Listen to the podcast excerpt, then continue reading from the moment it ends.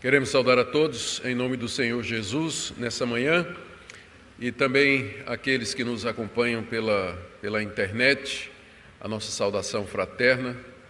Todos sejam bem-vindos em nome de Jesus. Nós vamos dar continuação, irmãos, à série de mensagens no livro do profeta Amós. E para isso eu queria que você abrisse sua Bíblia no capítulo 2 do livro desse profeta e vamos ler os versos 4 e 5. Livro do profeta Amós, capítulo 2, versos 4 e 5. Para quem está tendo dificuldade de achar, fica no Velho Testamento.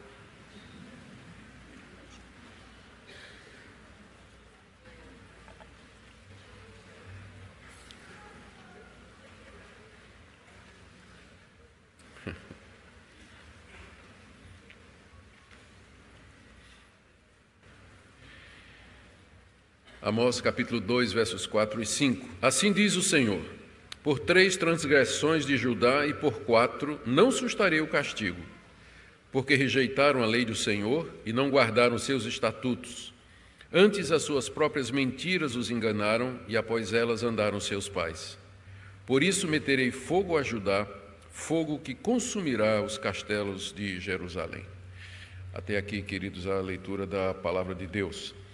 Nas mensagens anteriores nessa série, nós vimos como Deus levantou Amós, que era um pequeno agricultor, ele cultivava figos na região de Tecoa, na, na, no Reino do Sul, em Judá, era pastor de ovelhas, na verdade ele era proprietário de rebanhos, mas Deus o levantou e o enviou ao Reino do Norte, Israel, com o objetivo de anunciar ali os pecados do povo de Deus e anunciar o castigo que se aproximava.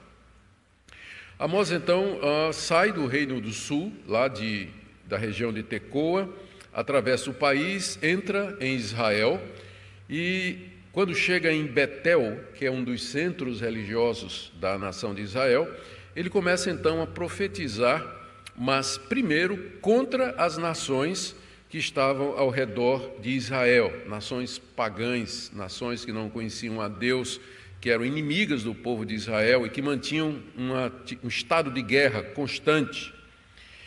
E ele profetiza então contra seis daquelas nações, porque elas haviam chegado ao limiar da sua iniquidade. Deus, na sua paciência, suportava ou suportou a iniquidade, a imoralidade, a idolatria, a corrupção daquelas nações durante um tempo, mas agora naquilo que Amós vai chamar de a quarta transgressão, a paciência de Deus chegou ao fim. Então Amós anuncia que Deus haveria de castigar aquelas nações. Anuncia o juízo de Deus contra os sírios, por conta da crueldade na guerra que eles fizeram contra Gileade. Eles, Amós também denuncia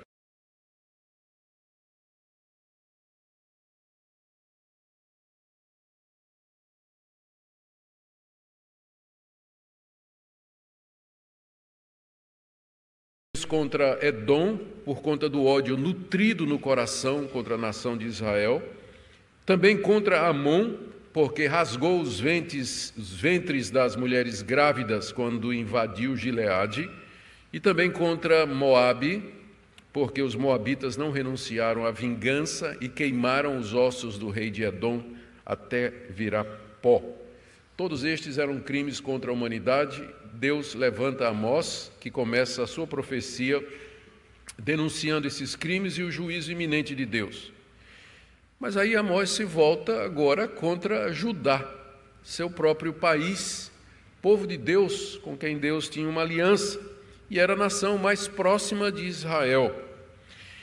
E ele anuncia o juízo de Deus também contra o seu próprio povo. E para surpresa de todos, alguns acham, inclusive, alguns comentaristas chamam esse método de Amós de armadilha de Amós. Funcionou da seguinte maneira: ele chega em Israel e diz: Deus vai destruir Amon, aos israelitas. Muito bem, se é um povo pagão, povo contra Deus, fez todas essas barbaridades aí. Aí Amós disse: E o Senhor também vai destruir os filisteus, aos israelitas. Muito bom, fantástico, tem que fazer isso mesmo, esse povo merece. E também assim diz o Senhor: eu não vou perdoar os moradores de Tiro, os fenícios, aos israelitas: Puxa vida, Deus é muito bom, é justo, Senhor, desce fogo contra esse povo. Aí, para surpresa de todo mundo, Amós diz: E eu também vou castigar Judá. Aí os israelitas devem ter dito: É justo também, nós estamos brigados há mais de 100 anos. É um pessoal arrogante que queria cobrar impostos. É isso mesmo, manda fogo em Judá. E finalmente Amós se volta contra os israelitas e diz: Por três ou quatro transgressões de Israel, eu não perdoarei os seus pecados. É como se Amós estivesse colocando o laço no pescoço e fosse puxando devagarzinho. Quando os israelitas descobriram, eles eram o principal alvo do ministério de Amós. Nós veremos o que Deus tem contra Israel no próximo domingo, queira Deus, continuando o nosso estudo. Mas hoje, pela manhã, nós vamos ver a profecia contra o reino do sul, contra Judá. Quais foram os pecados dos judaítas que levaram o leão a rugir contra eles? Lembrando que é assim que Amós apresenta Deus no verso segundo do capítulo 1. O Senhor rugirá de Sião e de Jerusalém fará ouvir a sua voz.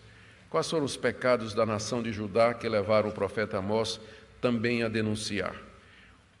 Eu vou enumerar aqui quatro pecados mencionados pelo profeta, estão todos no verso 4. E depois o juízo que o profeta disse que Deus traria sobre a nação, que está no verso 5. Então, os pecados são estes: primeiro, rejeitaram a lei do Senhor, verso 4. Assim diz o Senhor: por três transgressões de Judá e por quatro não sustarei o castigo, porque rejeitaram a lei do Senhor. Interessante que essa profecia contra Judá, ela começa exatamente como as anteriores contra as nações pagãs. Ou seja, Deus não faz acepção de pessoas, quer sejam os sírios, quer sejam os edomitas, quer sejam os moabitas, quer seja o seu próprio povo, se andarem fora dos caminhos de Deus, Deus julga e Deus manda juízo. Começa exatamente como começou contra as nações pagãs. Por três transgressões de Judá e por quatro não sustarei o castigo. Contudo, Judá aqui ele não é julgado por conta de crimes contra a humanidade, como aquelas outras seis nações, mas por terem rejeitado a lei do Senhor.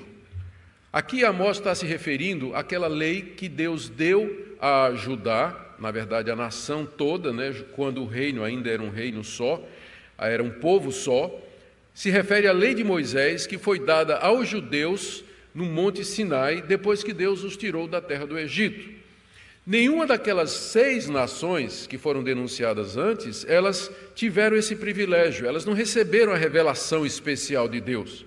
Elas tinham a luz de Deus na consciência e tinha a luz de Deus na natureza, que era suficiente para garantir uma certa decência nos relacionamentos internacionais e no tratamento entre os povos. Então Deus vai julgá-las por isso, crimes contra a humanidade cometidos contra a luz da consciência e da natureza e da graça comum. Mas o pecado de Judá é outro. Judá havia recebido aquela revelação especial do próprio Deus, através de Moisés. Na lei que Deus deu aos israelitas, ele diz qual é o seu nome, Yahweh. Ele diz quem ele é, ele é o Criador de todas as coisas, o único Deus verdadeiro. Ele anuncia seu plano, que era da descendência de Abraão trazer alguém que seria o Salvador do mundo. Ele anuncia a sua aliança feita com Abraão, Isaac e Jacó e com a sua é, é, posteridade. Ele fala das promessas de entregar a terra, de dar um reino, de trazer o redentor. Tudo isso estava na lei que Deus deu a Israel, especialmente de que maneira ele deveria ser adorado, de que maneira Deus queria ser cultuado. Além disso, haviam leis que falavam do relacionamento com o próximo, relacionamento com as nações vizinhas e como eles deveriam viver como família, como povo de Deus. E Deus havia determinado que os israelitas seguissem e obedecessem de coração a essas leis, porque eram justas e boas revelavam o caráter santo de Deus. Ele não era como os deuses pagãos, mas ele era um Deus santo, um Deus justo, verdadeiro e misericordioso, e as suas leis revelavam isso. E essas leis mostravam o caminho da salvação, de que forma aqueles judeus poderiam ser perdoados dos seus pecados e entrar na vida eterna. Tudo isso prefigurado no sacrifício de animais e na intercessão dos sacerdotes levitas. Essas leis faziam de Israel uma nação distinta das outras leis, das outras nações. Eles eram assim um povo único, um povo que Deus havia escolhido dos demais povos, um reino de sacerdotes, uma nação santa, um povo exclusivo de Deus. Contudo, apesar de todos estes privilégios, Amós denuncia Judá por haver rejeitado a lei do Senhor que era a própria essência da aliança que Deus tinha feito com eles. Rejeitar aqui tem um sentido bastante pejorativo. É, descartar, enjeitar, tem uma atitude de desprezo. É isso que rejeitar significa. É interessante que quando Amós disse essas palavras, quem era rei em Judá era o rei Uzias. E Uzias tinha tido um pai que tinha sido muito piedoso e justo e que andava nos caminhos de Deus, era o rei Amazias. Uzias seguiu no caminho do seu pai e ele temia Deus, e ele fez muitas reformas religiosas em Judá, e Deus o fez prosperar economicamente e militarmente. Quando Amós proferiu estas palavras, o reino de Judá vivia um período de prosperidade, tanto econômica quanto militar. Entretanto, isso não tinha sido suficiente para que Deus apaziguasse a sua ira. Em que que Judá havia rejeitado a lei do Senhor? Qual era a quarta transgressão, o limite, a gota que transbordou? Pelo que nós lemos, primeiro foi a adoração de outros deuses durante o governo dos reis anteriores, como Jeorão, Acasias, Joás, Judá rejeitou o primeiro mandamento: não terás outros deuses diante de mim. Rejeitou o segundo mandamento: não farás para ti imagem de escultura.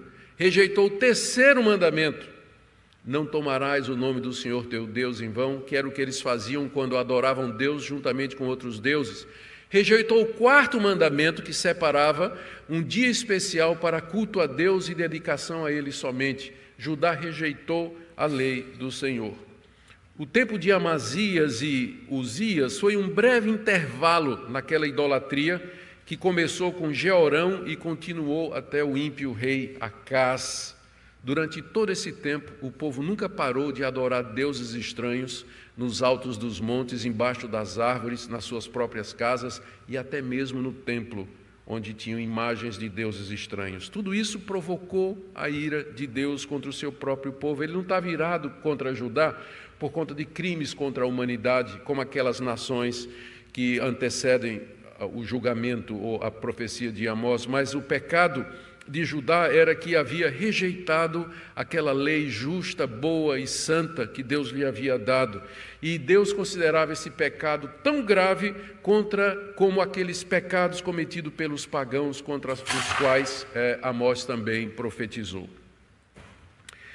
Segunda, segundo pecado aqui, o primeiro que eh, Amós a, ah, a, ah, anuncia é que eles rejeitaram a lei do Senhor. O segundo é, está ainda no verso 4, rejeitaram a lei do Senhor e não guardaram os seus estatutos.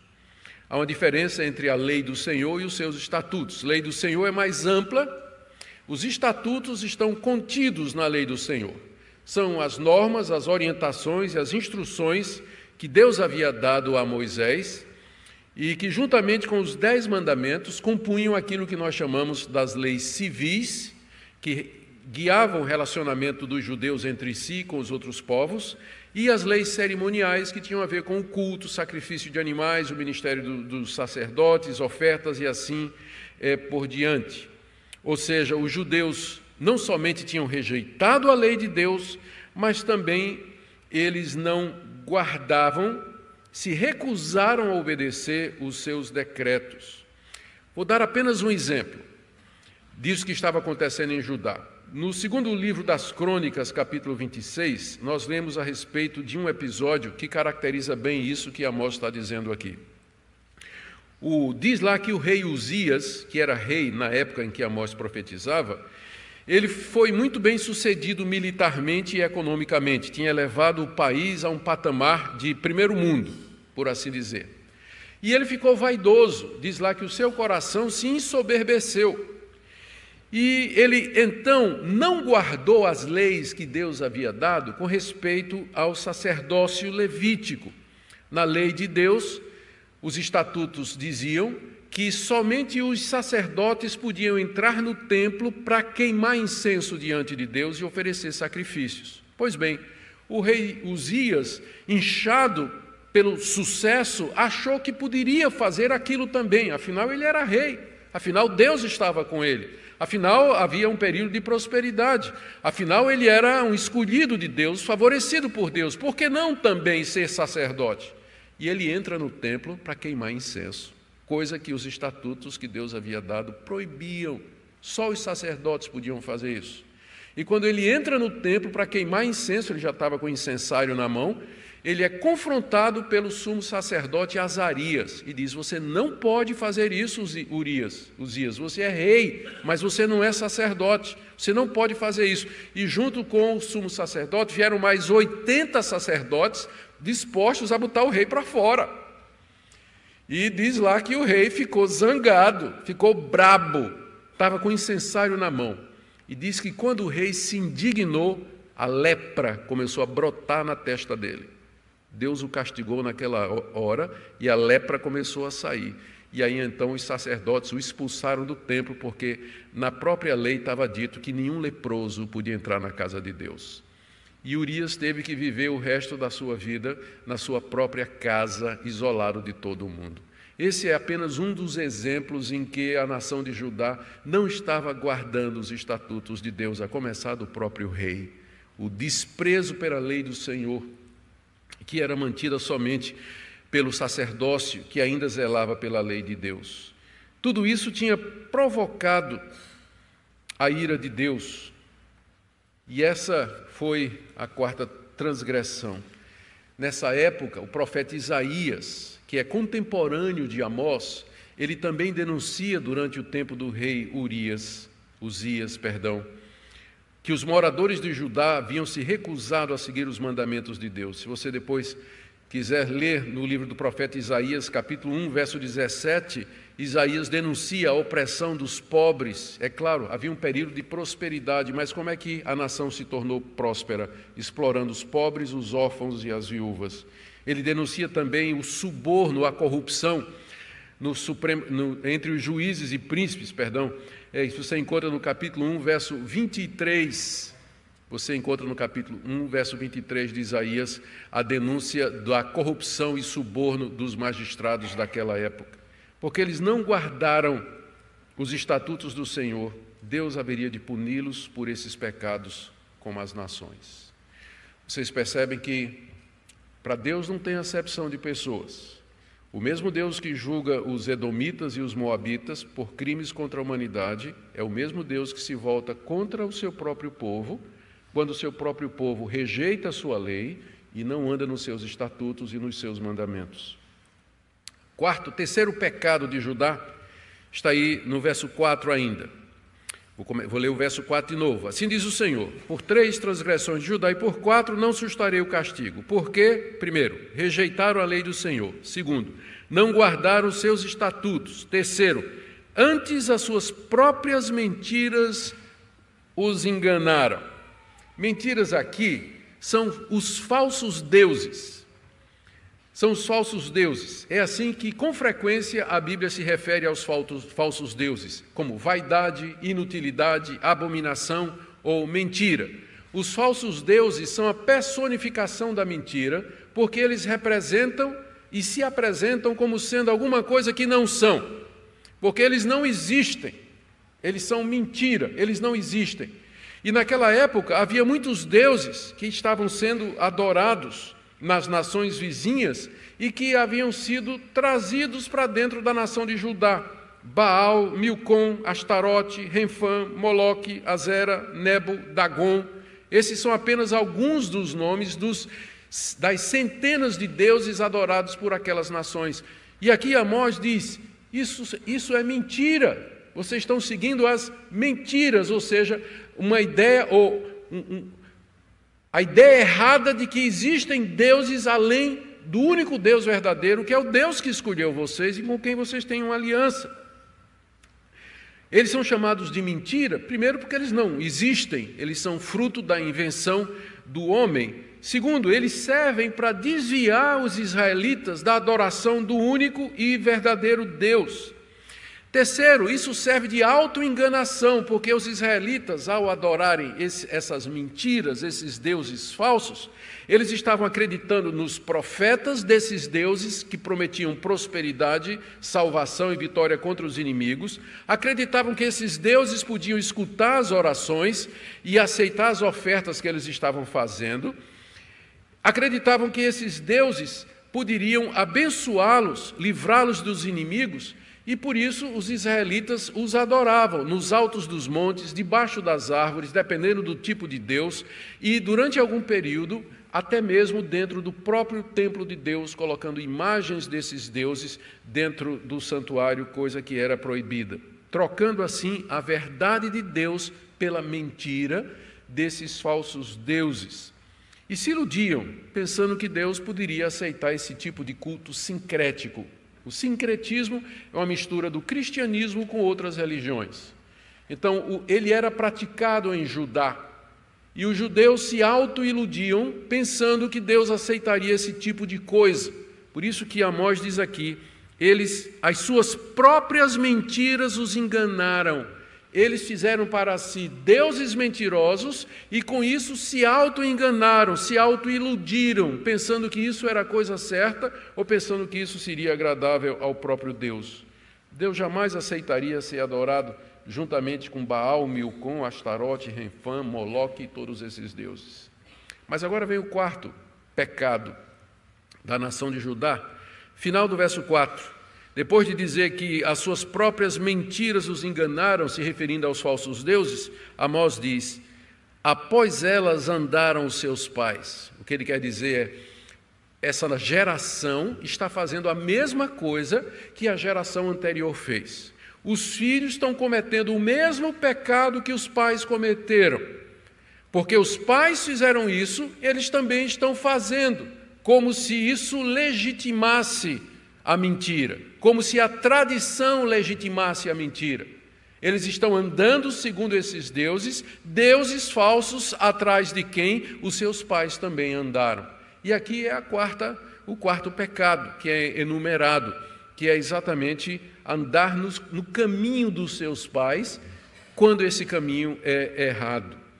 Andar aqui na, no hebraico significa seguir alguém como um vassalo e é frequentemente a expressão usada no Antigo Testamento para se referir à adoração de outros deuses. Andar após outros deuses significa ser devoto daquele Deus, seguir aquele Deus, adorar aquele Deus, prestar culto àquele Deus. O politeísmo, que é seguir após outros deuses, ele sempre esteve presente entre os israelitas, desde que eles saíram da terra do Egito. Lá no Egito, Durante os 430 anos que os filhos de Abraão ali moraram, eles aprenderam a adorar os deuses do Egito. E nunca se livraram da ideia de que existem deuses e não um Deus somente, ainda que esse Deus tenha se apresentado a eles. Lá no Egito, durante os 40 anos, vocês conhecem a história, qual foi o primeiro pecado conjunto da nação de Israel? Enquanto Moisés subiu ao alto do monte para receber a lei. Quando Moisés desce, o que é que ele encontra?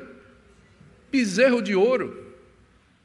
Um bezerro de ouro. Deus tinha acabado de abrir o mar vermelho para fazer aquele povo atravessar, e o povo pediu a Arão para fazer um bezerro de ouro e disse: Eis aqui, ó judeus, os deuses que te tiraram do Egito, provocando a ira de Deus e a ira de Moisés. Não demorou muito tempo, eles estavam adorando o quê? A serpente de bronze feita por Moisés, que foi feita como símbolo de Cristo pendurado na cruz, qualquer que olhasse seria salvo, mas virou objeto de adoração entre os israelitas. Como diz Calvino, nosso coração é uma fábrica de ídolos. É uma fábrica de ídolos. Os israelitas nunca se livraram disso. Aqui mesmo no próprio livro de Amós, no capítulo 5, por favor, abra aí. Amós denuncia essa idolatria que o povo praticou durante o período do deserto. Verso 25 do capítulo 5. Apresentaste-me vós sacrifícios e ofertas de manjares no deserto por quarenta anos, ó casa de Israel. Sim, levastes Sicute, vosso rei, Quium, vossa imagem, e o vosso Deus estrela que fizeste para vós mesmos durante quarenta anos, debaixo de Moisés. Quem é que os israelitas estavam adorando também? Sicute, Quium e o Deus estrela, que eles inventaram lá no deserto.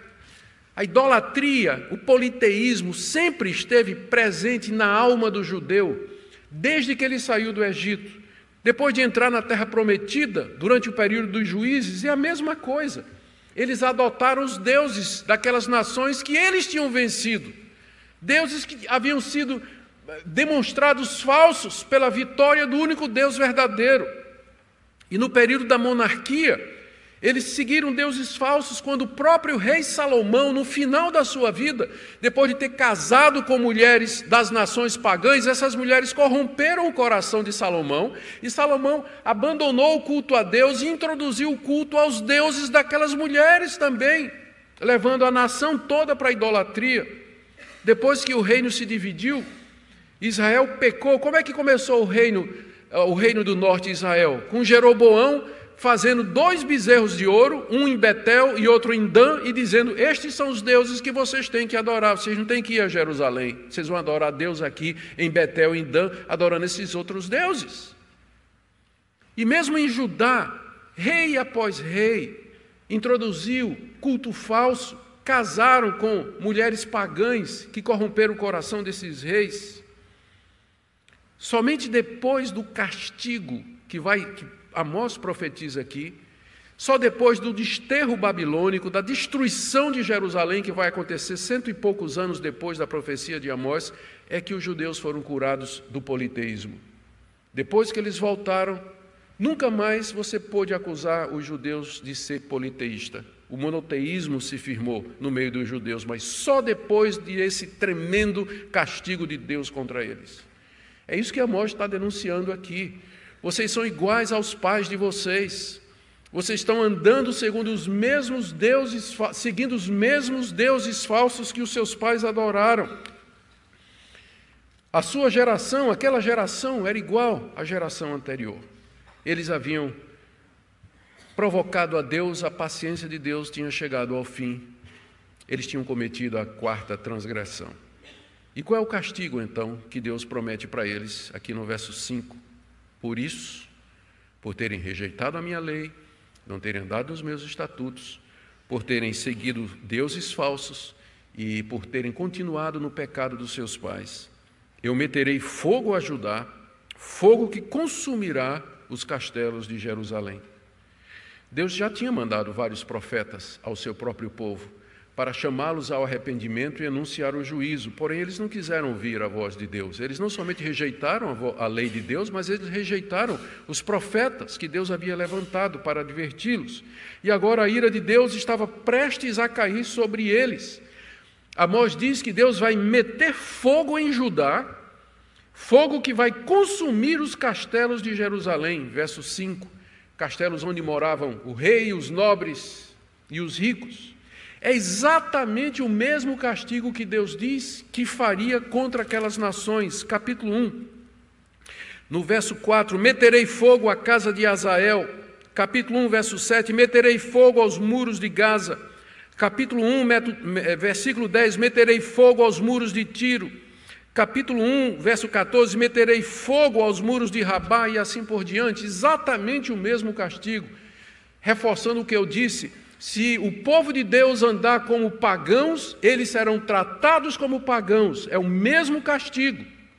Deus não faz acepção de pessoas. O mesmo castigo contra as nações, ele anuncia contra o seu próprio povo. Eu vou meter fogo em Judá, que vai destruir os castelos de Jerusalém. Meter fogo e destruir os castelos significa destruição por meio de incêndio causado pela invasão de uma nação inimiga muito mais poderosa. E isso aconteceu literalmente 150 anos depois que Amós disse essas palavras.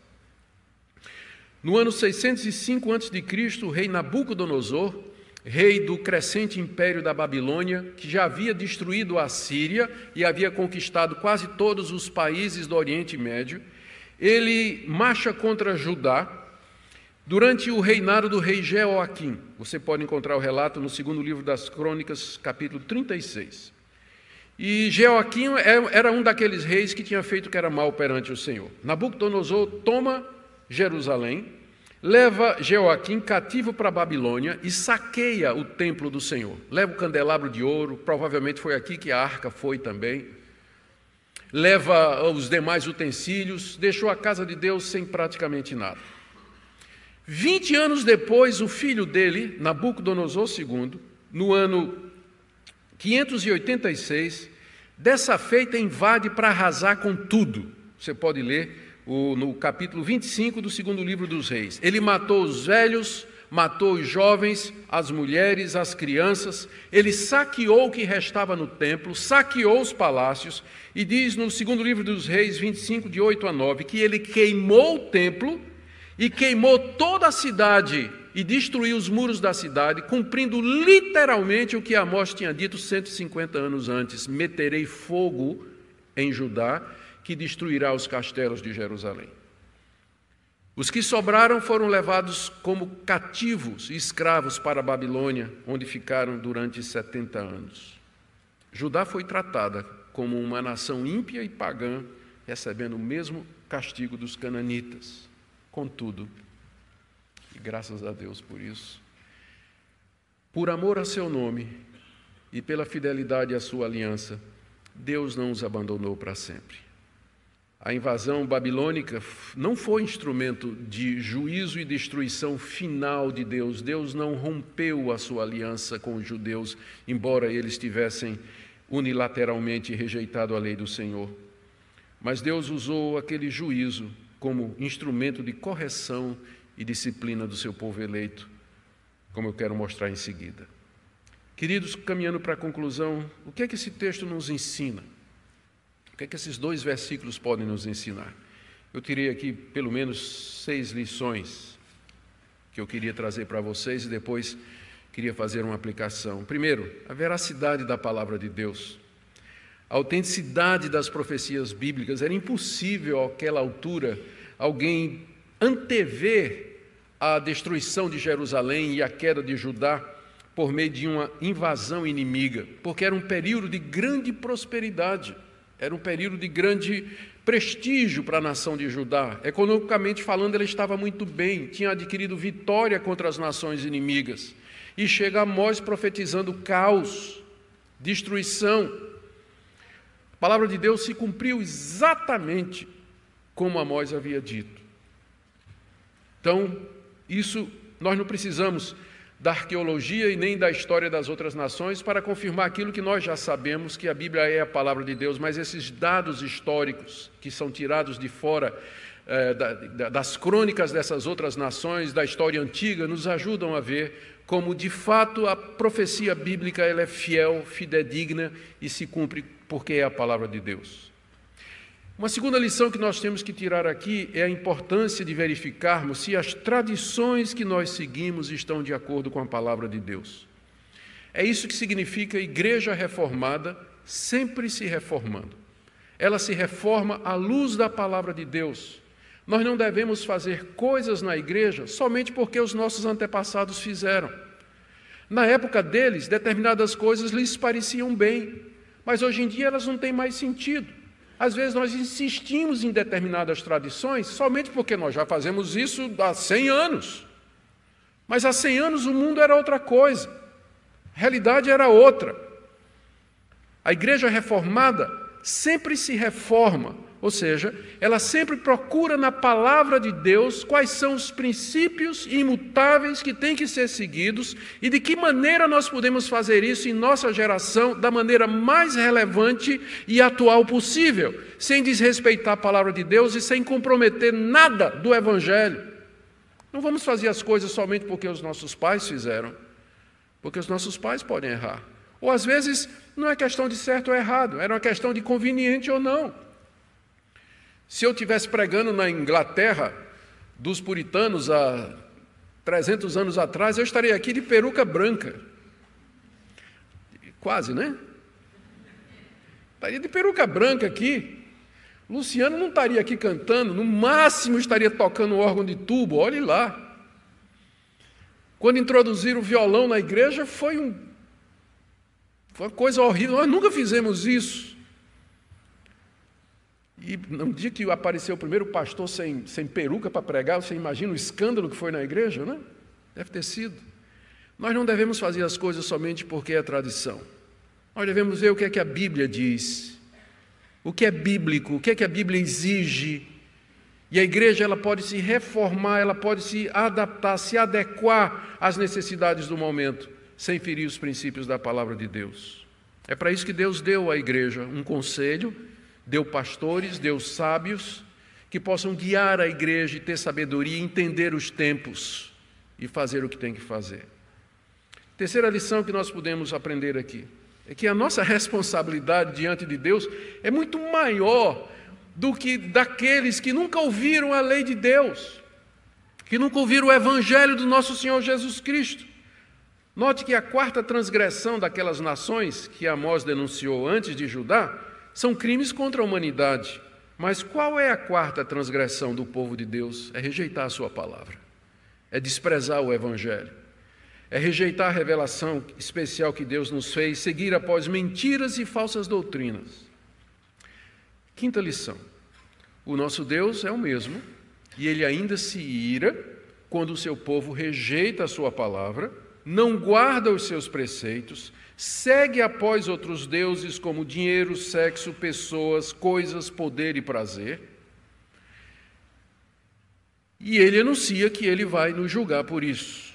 Contudo, embora Deus condene e castigue os ímpios, ele disciplina e corrige os que são seus. Enquanto que aquele castigo que Amós anunciou contra as nações foi final, onde estão aquelas nações hoje? Elas desapareceram do mapa completamente, foram destruídas totalmente. Embora o juízo de Deus contra aquelas nações foi final, 70 anos depois ele trouxe o seu povo de volta do cativeiro. Perdoou a nação de Israel, trouxe de volta para a terra, reafirmou a aliança, confirmou as promessas, não violou a sua palavra e de Abraão trouxe um descendente no qual foram benditas todas as nações na terra, que é o seu filho Jesus Cristo. Deus fez isso somente por conta da obra de Cristo, nosso mediador. A misericórdia de Deus com seu povo, que Amós vai falar mais adiante. Ele ainda não está falando da misericórdia de Deus, por enquanto é só pauleira. Mas ele vai falar da misericórdia de Deus mais adiante. É somente por conta de Cristo Jesus e do que ele fez na cruz do Calvário e que estava prefigurado nos sacrifícios diários feitos no templo de Jerusalém, na frente de todos os moradores de Judá. Por isso a ira de Deus não nos destrói. Ele nos disciplina, corrige, mas não nos trata como aos ímpios e aos rebeldes e aos incrédulos. Eu termino com aplicações práticas. Louvemos a Deus, meus irmãos, pela misericórdia dele em Cristo Jesus. É só por causa do que Cristo fez na cruz que nós não somos consumidos, que o fogo do juízo não vem sobre nós. É só pela obra dele na cruz, quando ele recebeu sobre si a ira de Deus, a ponto de dizer: Deus meu, Deus meu, por que me desamparastes? Ali ele experimentou o fogo que Deus disse que mandaria. Ali ele experimentou a ira do leão que ruge contra a quebra da lei de Deus. Segundo, sondemos nosso coração, meus irmãos. Será que estamos desobedecendo de maneira consciente e constante algum preceito da lei de Deus, pense no seu casamento, no seu namoro, no relacionamento com seus pais, a sua vida na escola, seu comportamento no trabalho, como você se comporta no trânsito, nas redes sociais, no uso do seu tempo. Não será que estamos desobedecendo de maneira consciente e constante as orientações que Deus nos dá a respeito de sermos bons mordomos do nosso corpo, das nossas palavras, do nosso tempo, dos nossos recursos. Estamos rejeitando e desprezando a vontade expressa de Deus na Sua santa lei. Existem ídolos no nosso coração, ídolos no nosso coração. Eu não estou falando de Baal, não estou falando de Moloque que exigia sacrifícios humanos, mas estou falando do ídolo do dinheiro, do sexo, do poder, do ego, dos bens materiais, idolatrar uma pessoa. O nosso Deus de fato reina supremo em nosso coração.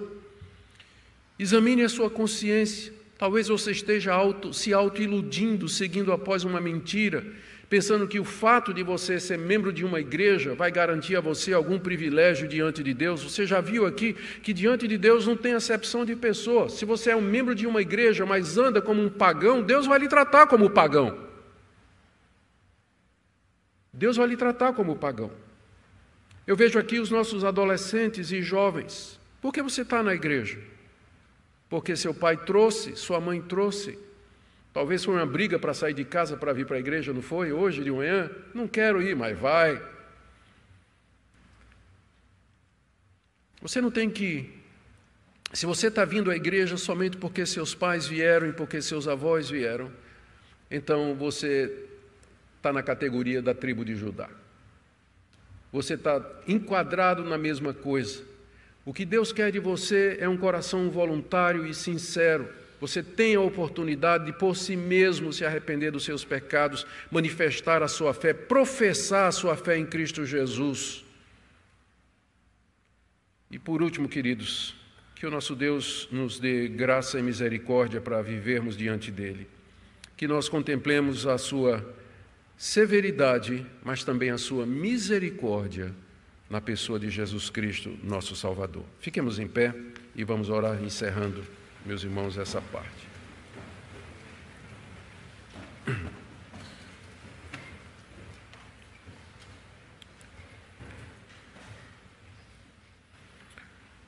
Nós estamos diante de Ti, ó Deus, como Assembleia, unidos pela aliança em Cristo Jesus, envergonhados dos nossos pecados, envergonhados das nossas transgressões, do descuido para contigo, da idolatria do nosso coração, dos deuses falsos que nós erigimos como nossos salvadores, deuses que nos dão, que nos suprem com prazer, com conforto, com segurança, e esquecemos o único Deus verdadeiro.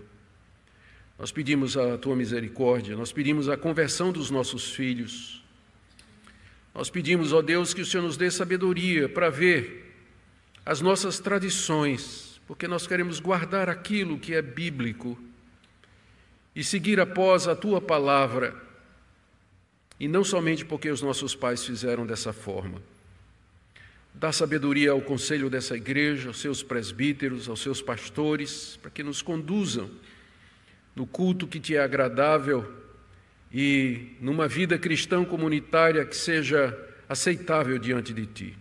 Abençoa Cada um dos membros dessa igreja, aqueles que nos visitam nesta manhã também, que essa palavra seja usada por ti em cada coração, também aqueles que nos ouvem pela internet.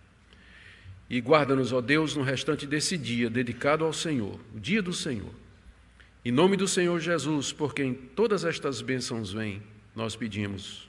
Amém.